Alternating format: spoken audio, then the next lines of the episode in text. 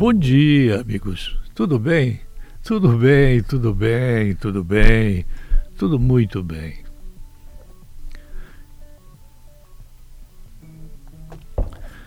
É, vou repetir alguma coisa já comentada em outras oportunidades, porque considero relevante, muito importante, é, o que eu estou extraindo dos fatos, das evidências, dos eh, eventos que estão ocorrendo eh, no país, né? Eh, subterraneamente e ao redor do Brasil, Bolívia, Venezuela, Argentina. Vocês devem saber, acho que eu não preciso reforçar, mas em determinadas questões nunca é demais repetir que nós aqui nesta casa nós temos a linha jornalística que ela é equidistante. É, nós ouvimos as duas opiniões, lá e cá, para poder fazer notícias. Mas o meu trabalho, o meu, o meu, na primeira pessoa, ele é o de editorializar é o de comentar, é o de fixar posição, é o de determinar o rumo, fixar o norte, ajustar, assestar a bússola, pegar a proa para chegar a algum lugar. Eu não tenho vergonha das minhas ideias. Eu sei aonde eu as adquiri.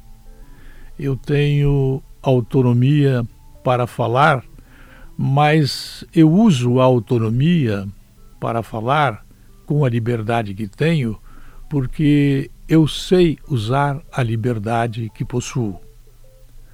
Eu insisto numa questão que com vocês talvez seja adequado, seja bonito, seja paternal, seja é, delicado dizer. Ninguém deve ter liberdade se não souber usá-la a pessoa que tem liberdade irrestrita, absoluta, muitas vezes não sabendo usá-la, emprega a liberdade para cometer erros, para assassinar, para machucar, para destruir, para cometer equívocos na vida inteira. Isso serve para filhos, filhas, irmãos, irmãs, políticos, governantes, prefeitos, vereadores, deputados, senadores, muitos deles não sabem usar a liberdade que têm e a empregam erradamente. No meu olhar, a Argentina está cometendo um erro muito grave, muito grave. Quem conhece a história da ligação de Juan Domingo Perón, que criou o peronismo, e a conexão dele com o nazismo de Adolf Hitler, sabe o que está acontecendo na Argentina e sei de muitas pessoas que hoje estão chorando pelo retorno do peronismo ao poder através de pessoas inacreditavelmente ladras, pessoas estupidamente é, despreparadas para usar a liberdade que têm. Por isso eu repito aqui que a neurociência ela explica cientificamente as pessoas que têm a cabeça feita. Porque mesmo com tantas provas contra é, ladrões, bêbados, é, é, pessoas desqualificadas, pessoas irresponsáveis, pessoas não dignas de usar a liberdade que possuem, é, depois de tantos e tantos erros cometidos, de tantos erros apontados, de tantos uh, atos criminosos cometidos, essas pessoas ainda acham que têm capacidade para ter acesso ao poder, para governar um país. É o caso da Argentina, mas é também o caso da Bolívia, é o caso da Venezuela. É, não está sendo o caso do Brasil. No momento, o Brasil está no rumo certo. Vi outra hora que o ministro eh, Paulo Guedes ele está eh, pretendendo, eh, com os servidores públicos concursados novos, aumentar o tempo de experiência desses funcionários públicos. Eles não terão mais estabilidade durante 10 anos. É a proposta dele. Durante esse estágio probatório, as pessoas podem ficar funcionários públicos, mas elas terão que ter eficiência na atividade. E elas serão contratadas de acordo com o mesmo tratamento que é dado na iniciativa privada, via é, consolidação das leis do trabalho. Isto é o mínimo que pode ser feito, e ao pensar assim, eu quero avisar que as pessoas que forem fazer os concursos públicos novos a partir de uma data em diante, esta data ainda não existe, estas pessoas não terão mais estabilidade. Volto a insistir na questão que me causa um pouco de amargura. Mas eu não posso falar com amargura, com pessimismo, eu não posso falar com o fígado, eu não posso, embora quisesse, é, determinar o meu estado de humor a respeito dos acontecimentos que estão surgindo ao redor de nós, é, com o fígado. Eu tenho que falar efetivamente com a perspectiva de quem, apesar de o navio estar afundando, sempre imaginar que poderá haver é, um salva-vidas, poderá haver uma pessoa que nos ajudará. Sempre tenho que imaginar com otimismo os dias de amanhã. Vejam, hoje o que está acontecendo dentro do Brasil, para quem eventualmente ainda não sabe, eu repito o bordão. Para você compreender o que está acontecendo no Brasil, né?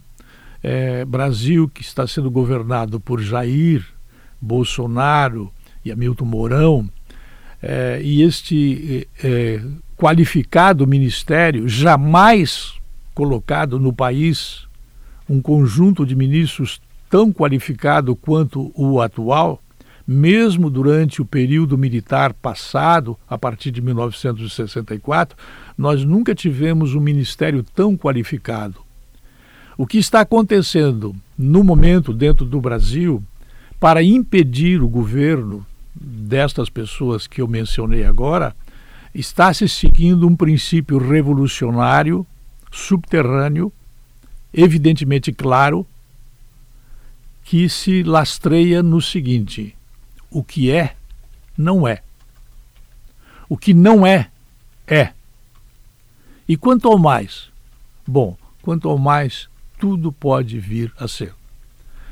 É, vocês olhando o que está acontecendo no Supremo Tribunal Federal, vocês podem muito bem perceber que o Supremo Tribunal Federal está modificando uma jurisprudência com base em situações que têm um escopo a só: fazer Luiz Inácio da Silva e todos os que foram condenados pela Operação Lava Jato do ministro da Justiça de hoje e do juiz da Justiça Federal de ontem é, serem libertados. Este princípio de que o que é não é e o que não é é, e quanto ao mais tudo pode vir a ser, é o princípio que o Supremo Tribunal Federal do PT, ligado ao Partido dos Trabalhadores, que está conectado com o Partido Comunista Brasileiro, que está ligado a este território novo que está sendo desenhado, que era o que Hitler queria fazer.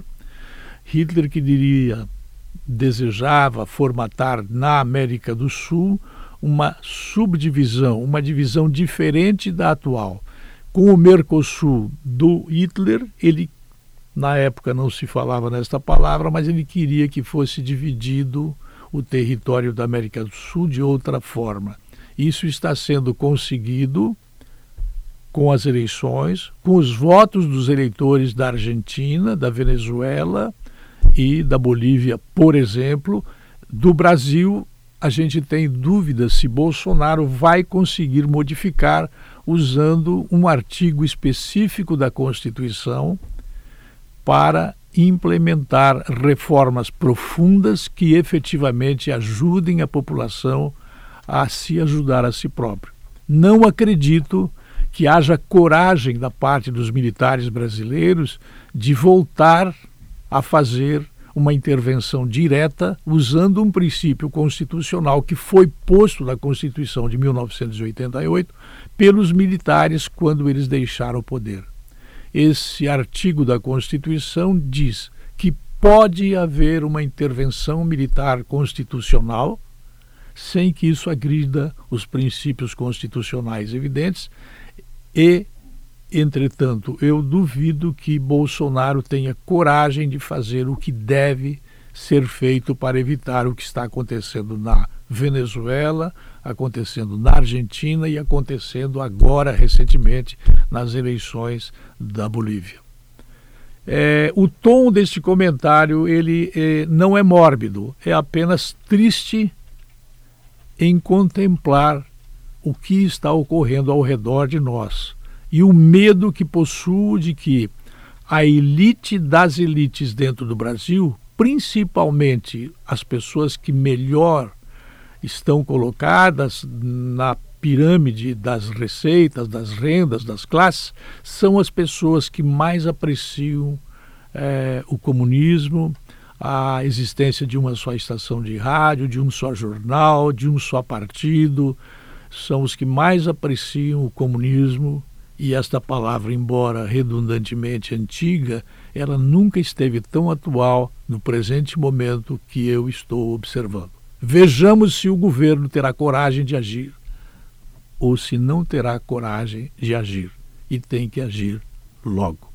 Eu volto às 21 horas. Até lá.